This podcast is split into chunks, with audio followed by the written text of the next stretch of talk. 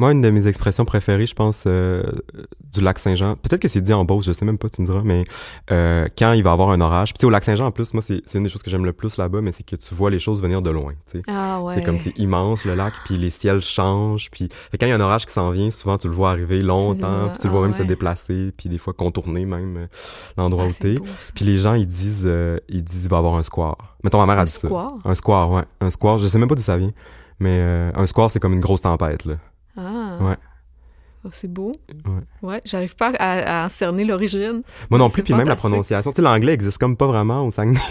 Mhm. fait que souvent, il y, a- il y des- il y a des mots que je... Tu sais, mettons, mon, mon père, des fois, il dit euh, « Ah, il y a crime qui est bot, lui. » Tu sais, ça veut dire euh, il, il est doué, tu sais, il est comme... Mhm. Mais bot, je, je saurais même pas comment l'écrire, tu sais, puis je sais même pas d'où ça peut venir, puis... Très, euh, En Beauce, on fait beaucoup les, des ch. On dirait chilote, on dirait jean. Ok, ouais. On dit jamais un chat. C'est toujours un chat. Mais on dit un chevreux, par exemple. Un jev.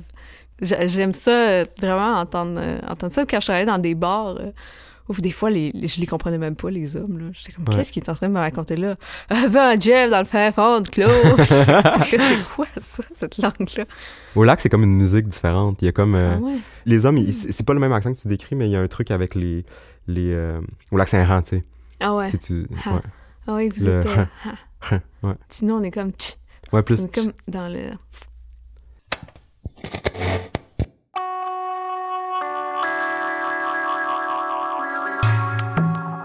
Avec la langue. Avec la langue.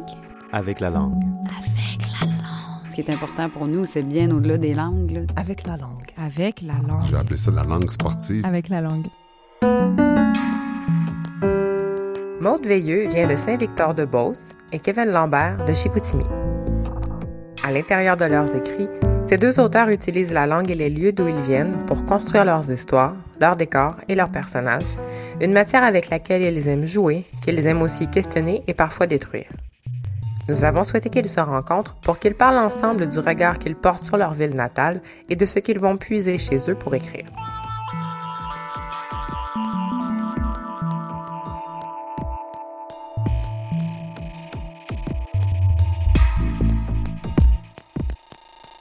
Je suis avec Kevin Lambert, un auteur que j'apprécie beaucoup, un intellectuel euh, de haut niveau. J'admire ses livres, j'admire sa capacité à écrire, j'admire son intelligence. Puis il porte, euh, il porte une chemise fleurie. Il a son casque de vélo avec lui, ce qui me fait dire qu'il est dû arriver en vélo, des shorts.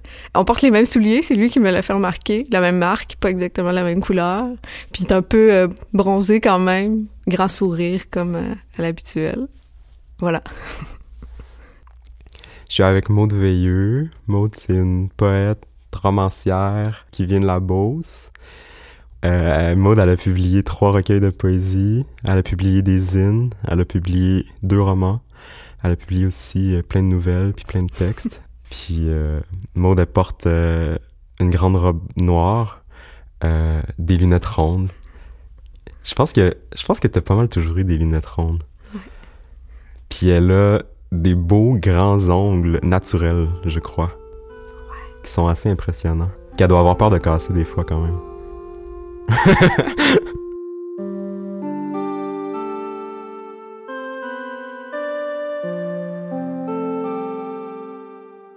Maude, est-ce que tu peux me décrire euh, la rue ou le quartier où t'as grandi? Oui, euh, j'ai grandi euh, en Beauce, dans un petit village qui s'appelle Saint-Victor-de-Beauce.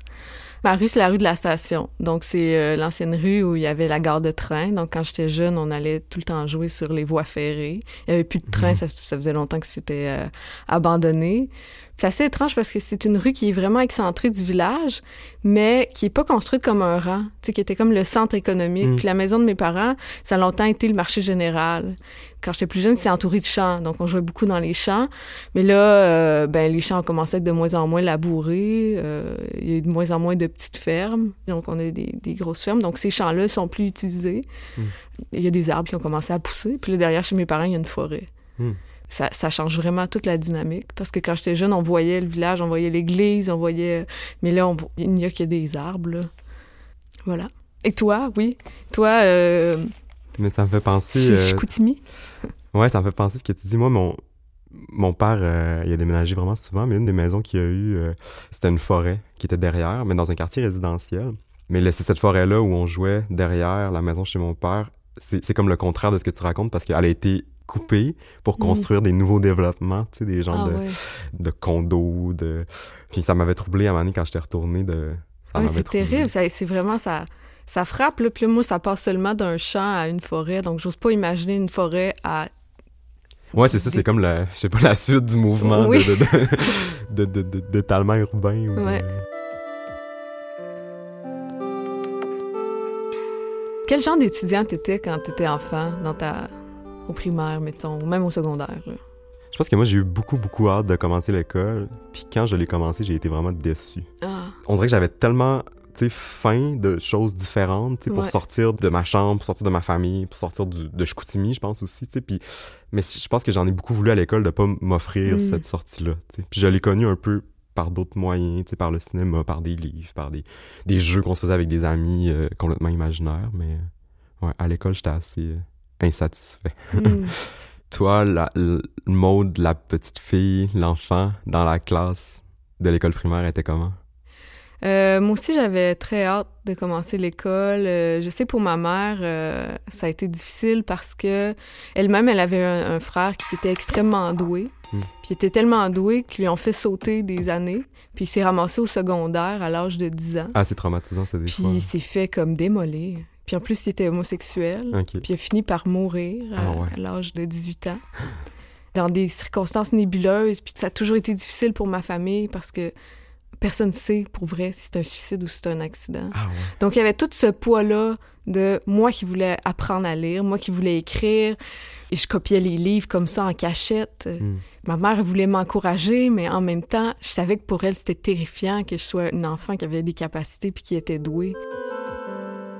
Tes parents, est-ce que par rapport à l'éducation, est-ce que c'était en- encouragé ou euh, Ouais, c'était très encouragé, mais c'était très. euh, Mes parents sont allés à l'université, mettons, mais sont. tu sais, C'est pas des intellectuels ni des littéraires et tout. Tu sais, ce côté-là, il vient plus de ma grand-mère. Je pense qu'il lisait vraiment beaucoup de romans pop, là, de, genre Daniel Steele, Nora Roberts, euh, Mary Higgins Clark. J'en ai lu, genre plein là, de, de Mhm. ces romans-là. Puis la lecture elle est comme arrivée un peu par elle, je crois. Mais ils m'ont toujours encouragé à lire, mettons, même si eux, ils étaient pas, euh, ils étaient pas du tout dans la littérature, euh, Ouais. vraiment. Là, ouais. Toi, ça arrivait comment, les livres? Ben, ma mère lisait beaucoup, un peu euh, du même genre, mais ma mère est quand même très ouverte, là, puis je trouve ça le fun parce que là, elle, elle découvre plein d'autrices et d'auteurs québécois en ce moment. Aujourd'hui, puis- là. Ouais, Ouais, puis elle, elle- elle s- elle se tient informée, puis mes tantes aussi. Euh, donc, elle lisait déjà quand même pas mal quand j'étais plus jeune. Puis, euh, je pense que ça venait de... Elle a un frère qui a fait des études, le seul, le plus vieux de la famille. Euh, puis lui, volait ses livres. Elle, Hmm. je pense qu'elle elle aimait vraiment ce plaisir-là de se retrouver dans un, dans un livre. Chez ma grand-mère, assez étrangement, la bibliothèque était dans la salle de bain. Ah ouais? Juste devant la toilette. J'ai jamais vu ça. Quelle, quelle chose étrange. L'humidité, ça doit pas être très bon. Ben non, assurément pas. C'était vraiment juste, c'était pas la salle de bain, c'est juste la toilette. Donc il y avait la toilette, un lavabo, puis. La, la bibliothèque qui contenait juste des espèces de séries de livres là. Ouais, euh, je sais pas qui étaient vendus par qui. Diana là, mais- Gabaldon, genre, et tout ça. Ouais, mais tu sais les couvertures brunes avec euh, un peu une Ah, écriture Reader's en Digest, or là, là. Ouais, ce genre ouais. de truc là. Ouais. Il y en avait plein, plein, plein, plein, plein. Ouais, ma grand-mère, elle avait ça aussi, c'est pas mal. Donc je sais pas, il, ach- il achetait ça en bloc. Donc il y avait des livres, euh, il y avait des livres partout, mais ouais. mais pas, je les voyais jamais lire là. Uh-huh. Je pense que mon grand-père lisait peut-être, mais pas en notre présence. là. Mhm. Mais, euh,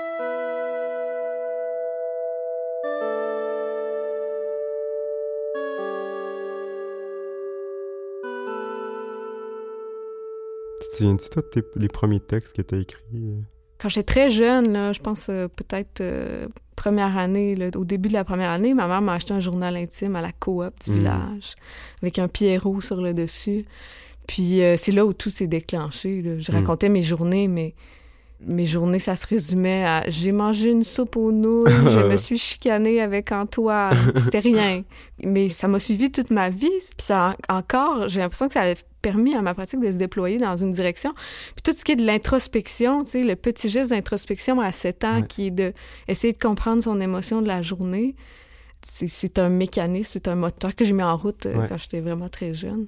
Puis ça aide aussi euh, au niveau de l'écriture à déployer. Ouais. euh, À trouver les mots pour le dire aussi, Ouais. j'imagine. Parce qu'il faut que tu traduises quand même des choses qui sont pas dans le langage, a priori. ouais, exactement. C'est quel mot que ça utilise un enfant de, mettons, 9 ans pour dire euh, la tristesse, pour dire la peine ou... C'était une langue, la, la langue que j'utilisais dans mon, dans mon journal, c'est une langue quand même un peu, bien évidemment, pleine de maladresse. Euh, pas tant dans l'oralité. Je pense que j'avais quand même un souci d'essayer de ressembler euh, aux petits livres que je lisais. J'ai l'impression que c'était des faits et Mhm. pas des émotions. Ok, ok. Il a été méchant avec moi, Ouais, ok. pas tellement dans voici comment je me sens. Puis c'est là le problème, c'est qu'on on est toujours dans l'accusation à l'autre. Ouais. Mais l'autre peut t'avoir blessé, mais toi, c'est quoi ton sentiment? Qu'est-ce que ça te fait? Ouais. C'est ça qu'il faut explorer. Puis c'est venu à quel âge, mettons, cette maturité-là d'être capable de plutôt parler de comment on se sent? Je le sais pas, peut-être euh, à l'adolescence, un peu plus tard. Je pense que moi, j'ai. Tu sais, j'écrivais pas des histoires ou des romans euh, très jeunes, tu sais, c'était... Mais je me souviens, par exemple, de construire des histoires, mais ça passait pas par l'écrit, tu sais, ça passait, mettons, quand je jouais au bonhomme ou au Lego ou au Playmobil, tu sais, euh, tout seul ou avec des amis, là. Sais, souvent, on avait comme un thème, là. Mettons, cette semaine-là, c'était, je sais pas, là, les pirates ou Star Wars. Puis là, on avait chacun un personnage, tu sais, puis on faisait comme jouer les rôles. Mhm. Puis quand on jouait à ça, on parlait différemment, tu sais, parce qu'on on parlait Ah comme oui. dans les films, je pense. Tu sais, on parlait avec une espèce d'accent doublé, euh, maladroit, tu sais, qu'on essayait de se faire, là, pour avoir l'air un peu euh, épique ou euh, cinématographique, tu sais. Puis je me souviens même quand ma soeur, ma soeur, elle- on a 7 ans de différence ensemble. Fait que, tu sais, on, on jouait ensemble, mais on avait quand même une bonne, un bon gap d'âge. Ouais. Puis, euh, mais je me souviens que je trouvais ça vraiment drôle quand elle était toute petite, puis qu'elle jouait avec ses bonhommes, puis qu'elle narrait, tu sais. euh, Mhm. même, elle utilisait genre, sais, un passé simple des fois, ou tu sais, des trucs comme ça. Wow. Ouais, parce que, tu sais, les enfants, ils entendent ça, euh, mettons. Moi, moi j'écoutais aussi des cassettes de Disney, là, Ouais. avec les histoires, tu sais, puis Ouais. c'est drôle parce que cette langue-là, elle nous rentre dans la tête, même si on l'utilise pas au quotidien, tu sais. Puis je me souviens, genre, euh, je sais pas, là, elle dit des trucs genre. euh, ah, euh, j'allais acheter mon épicerie avec ses bonhommes. tu sais. Mais je me souviens, par exemple, que, tu rendu au secondaire, mettons, où là, euh, je sais pas, je me trouvais sûrement cool d'utiliser des mots qu'on n'utilisait pas. Puis des fois, ça, tu sais, mettons, je sais pas, au dépanneur, puis tout, on se faisait demander, ou je me faisais demander, genre, t'es-tu français? Tu sais, parce que j'utilisais un Ah mot, mettons, qu'on n'utilise pas habituellement à Chicoutimi, tu sais. Puis euh, ça, ça, au niveau de la langue, ça m'a marqué, mais aussi, je lisais beaucoup. Peut-être que, tu sais, des fois, j'essayais de parler comme dans les livres. Oui, t'as incorporé des trucs. là. Ouais, c'est ça, dans toute ma prétention de, de- d'enfant. C'est comme un, presque un reproche. Est-ce que Ah t'es oui. français? Est-ce que t'es un étranger Ouais. de bien parler comme Parce qu'il faut ça? que tu parles un peu comme tout le monde, tu sais. Faut, faut pas que tu te différencies trop de la Non. tribu, là, sinon tu te le fais dire, puis tu... Moi, je me souviens la première fois que j'ai sacré dans l'autobus. Ah ouais? J'avais des amis un peu rebelles, puis un jour, j'étais fâchée, je sais plus pourquoi j'avais mal dormi. Tu sais, un truc d'ado euh, un peu... euh, Puis j'ai dit mon tabarnak de cadran. Et puis là, je me suis sentie accueillie. hein, Comme, enfin, elle est ah avec ouais, nous. Elle défie l'autorité, elle est capable de sacrer. Ok. Parce que les, les autres sacraient Ouais, avant toi, puis toi, Ouais. t'osais comme moins. ouais. Ok. C'est comme Ah, une étape de développement, là, de commencer à sacrer. Ouais. Puis d'être accepté dans la gang, justement, un peu des... euh, Des semi-bombes. On avait quand même 12 ans. Mais comment, là, t'as- parce qu'il y a quand même un, un grand travail de mise en place de personnages aussi dans tes livres, là. Ouais. Est-ce que tu penses que ça... Ben, ça a probablement eu cet impact-là de déjà mettre en place... euh, C'est sûr que c'est lié, moi, je pense. Les jeux d'enfants, euh, puis la, la création. Mais tu sais, c'est un texte de Freud. euh, sais, il a pas beaucoup écrit sur la création, Freud, mais un des seuls textes qu'il a fait là-dessus, c'est qu'il fait un parallèle avec le jeu des enfants. C'est Ah, pour essayer ouais. de comprendre comment ça marche les cerveaux des, des écrivains, là, ou l'inconscient des écrivains.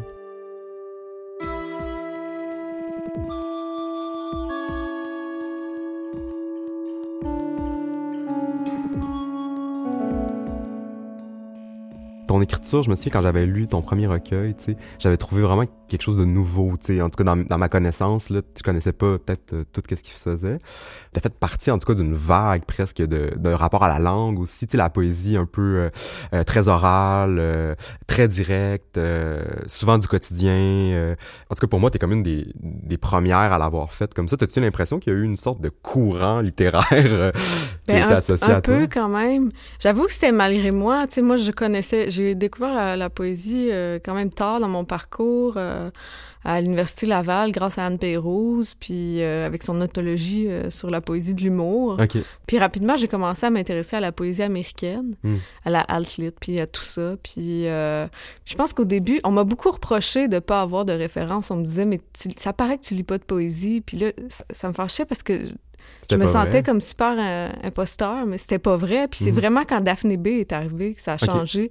Parce que Daphné B était comme très au courant des faits puis des courants, ce que moi, j'arrivais pas à nommer. C'est à ce moment-là que les gens ont, ont compris ce que j'essayais de faire grâce à Daphné. Là- légitimait un peu ce que oui, tu faisais. ça a ouais. complètement légitimé. Parce qu'on qualifie souvent ton écriture de trash, mais dans ton dernier recueil, tu réponds un peu à cette critique-là. Ouais, ouais. j'en- Les gens veulent bien faire, je sais, puis ils n'ont pas tout le temps le langage pour parler Ouais. des livres, donc ils, ils disent euh, Ah, ça fait, c'est brut. Mais non, c'est pas juste brut, là. C'est pas juste. euh, J'ai pas écrit ça sur une napkin, puis euh, personne l'a relu, là. C'est pas vrai, là. Ça fait partie de la de l'écriture de chercher cette forme-là brute, au fond. Oui, C'est ça. ben oui. Alors qu'on le voit comme un premier jet presque, Ouais. de manière stéréotypée. Là, ouais.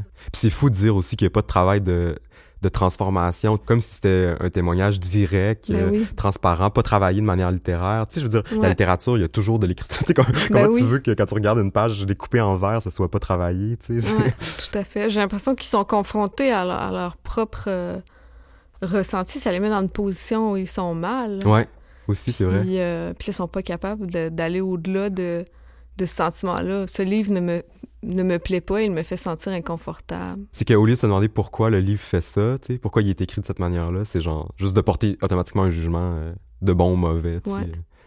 Pour vrai, quand Dépente a commencé à publier, là, si on va voir la réception critique de Baise-moi, mettons, on Ça disait la même chose. ça, hein. Ouais. On disait les écrivains français savent plus écrire, le style français se meurt et tout. Alors qu'aujourd'hui, on reconnaît le, le style de Dépente comme un style qui va dans la simplicité puis dans le direct, mais qui a une grande force, euh, tu sais, un grand génie d'écriture là-dedans, tu sais.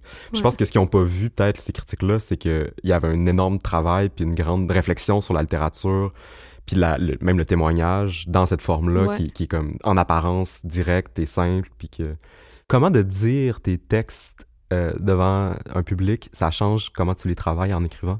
Ah, tu le vois tout de suite à, Ouais. à la lecture, ouais. Tu vois quand est-ce que ça marche, tu vois où tu t'arrêtes, où tu vois où tu bugs, tu vois où ta langue fourche parce qu'il y a, y a trop de P dans cette phrase-là, il y a trop de F. Puis là, tu, tu reconstruis tout le temps ton texte au fur et à mesure. euh. Moi, mes textes, je les lis 30 fois avant d'aller les lire sur une scène, là. Puis d'ailleurs, euh, j'avais remarqué quand je lisais euh, Querelle de Robertval à quel point c'est un livre qui passe à l'oralité là, Mm. d'une manière incroyable. Ça pourrait être un livre audio, là, tu sais, faites-le.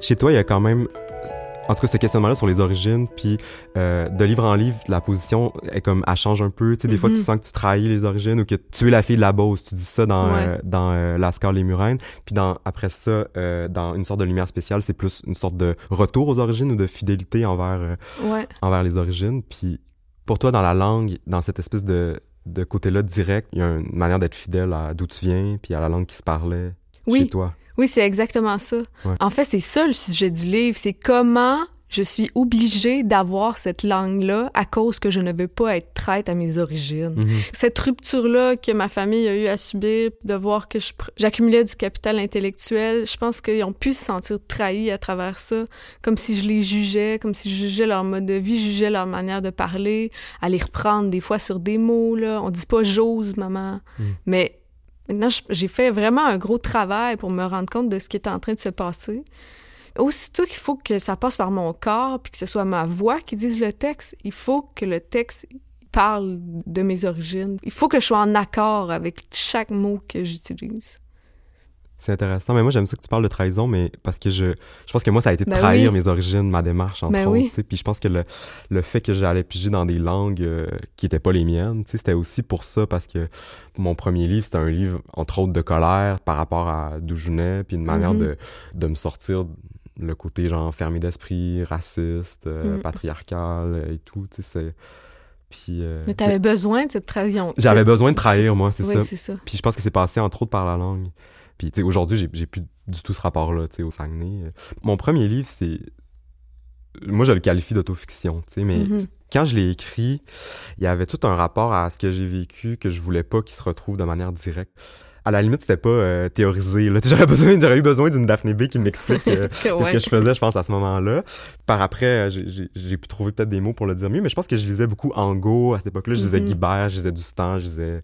Puis je pense qu'il y avait quelque chose que je chantais je pouvais pas aller aussi loin qu'eux dans le réel, mettons. J'arrivais pas à trouver mon chemin dans le, le témoignage ou dans la... Fait que ma démarche, ça avait été vraiment de...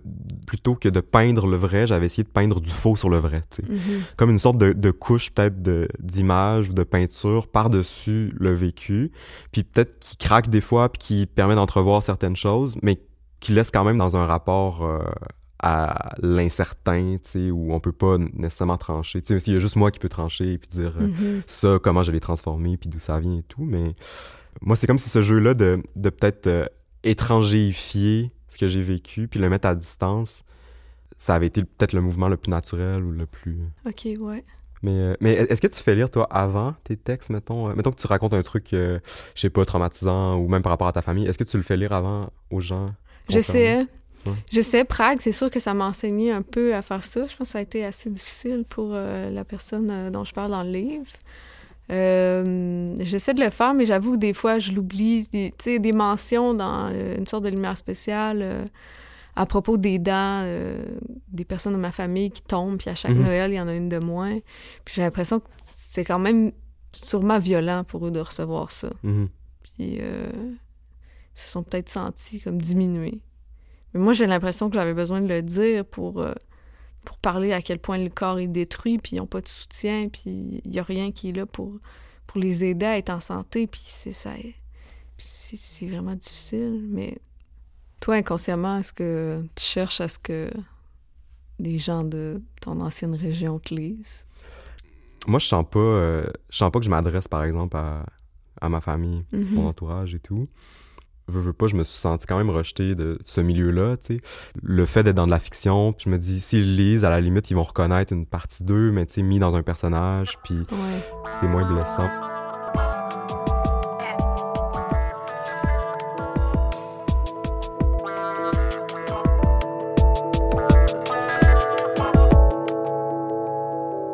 Mais dans le choix de la langue puis des mots, ça passait aussi. euh, tu sais, moi, je, il y a une part de mon écriture qui est orale, qui est plus euh, liée même à l'oralité du, du Saguenay puis du lac Saint-Jean.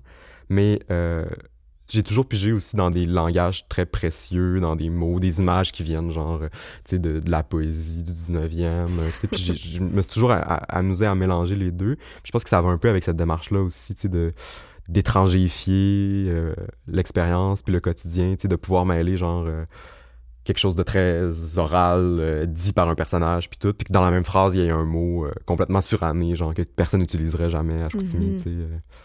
Fait que je pense Mais que ça, la... ça revient encore, parce qu'on voit que déjà, quand tu étais ado ou dépanneur, Ouais. tu sais, c'est comme ça. Ouais. Wow. Mais en tout cas, moi, je, je trouve que les. que Tu sais, mettons a réel. Souvent, les gens qui étaient mal à l'aise avec, je pense, l'homosexualité, puis genre, Mhm. la sexualité des personnages, ils s'accrochaient à la langue, tu sais. Ouais. C'est un commentaire que j'ai beaucoup eu, mettons, de, de connaissances ou de familles qui le lisaient. C'était comme, tu sais, assez drôle d'entendre, tu sais, de nous entendre parler Ah un peu, puis d'entendre la- Ok. la, la, la musicalité du, du lac Saint-Jean. Puis. Mais euh, peut-être ça les touchait? Ouais, ça, je pense que ouais. Ils étaient touchés de, de Ouais. voir qu'il y avait une place dans la littérature. Ça, ça touche tout le temps. Ouais, à un moment donné aussi, ça m'est arrivé au, euh, au salon du livre. euh, il y avait un monsieur, c'était un bûcheron. Ouais. Puis euh, il, il- il avait comme arrêté devant mon livre. Puis, puis, il l'avait pris, il avait checké en arrière. Puis il m'avait dit genre, hey, c'est pas la première fois que je vois un livre, c'est bûcheron ici. Tu sais, puis genre, on avait jasé de, de sa job. Il avait travaillé toute sa vie, euh, genre pour résolu. Puis fait que c'était. Ah, C'est tellement beau, ça. Moi, c'est des- je trouve ça tellement beau, ce genre de, de, de rencontre-là. Ouais. Je sais que ma famille lit mes livres. En Mhm. fait, euh, mes tantes me disent Oh, on a lu ton recueil sur le divan, là, on a tellement ri. Puis là, ça, me- ça me fascine qu'elles qu'elles puissent rire en lisant ça. Puis là, je me dis Ah, ils catchent quelque chose que. Tu sais, que d'autres comprennent pas, là. Puis ça, j'en prends beaucoup de plaisir à voir que des personnes qui n'ont pas des habitudes de lecture Ouais. soutenues euh, arrivent à trouver quelque chose euh, dans ma poésie. Puis j'ai l'impression que ça... C'est comme si les lecteurs qui sont pas littéraires, ils, re- ils reçoivent plus la vérité de Ouais. ce que tu dis au fond. Oui, Carl Bessette, il répète toujours la même chose, qu'il y a au moins 10 000 lecteurs de poésie hein, au Québec. Ah ouais. Faut juste aller les chercher, Ok. c'est certain. Ben, je pense qu'il a raison. moi. Moi aussi, je pense qu'il a raison. Ouais. Je trouve ça beau.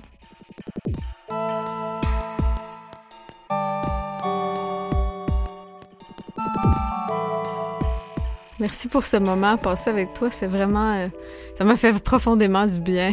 J'ai l'impression que dans l'écoute, dans l'échange, il y avait quelque chose qui. euh, même si on- sur des, certains points, nos pratiques sont différentes et, et se rejoignent dans... Ouais, moi je trouve aussi, mais j'ai, je trouve comme un miroir dans ce que tu dis. Mhm. C'est comme, Ah, c'est un, tu dis- c'est un rapport aux origines aussi en fait. C'est juste qu'on Ouais. l'a traduit par rapport à ce qu'on a vécu de deux manières. Puis finalement, c'est, c'est ça, ça reste, un- ça reste une grande question sur comme qu'est-ce que c'est venir de quelque part, puis Ouais. qu'est-ce que c'est aussi euh, continuer à venir de cet endroit-là en, en évoluant puis en s'en éloignant. Ça m'a beaucoup touché aussi ce que tu as dit. Merci. Entre la Beauce et le Saguenay.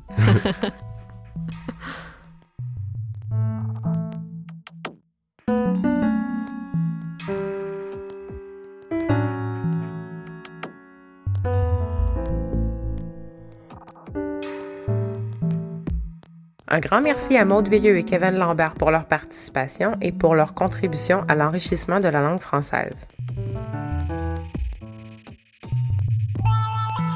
Ce balado est une production du Musée de la civilisation de Québec en collaboration avec Magnéto. Une idée originale de moi, Caroline Thériault-Lepage. Réalisation, Selena Terret. Recherche, Nancy Petinicchio. Prise de son, montage, mixage et musique, Antonin Viss. Production, Alexandra Villot.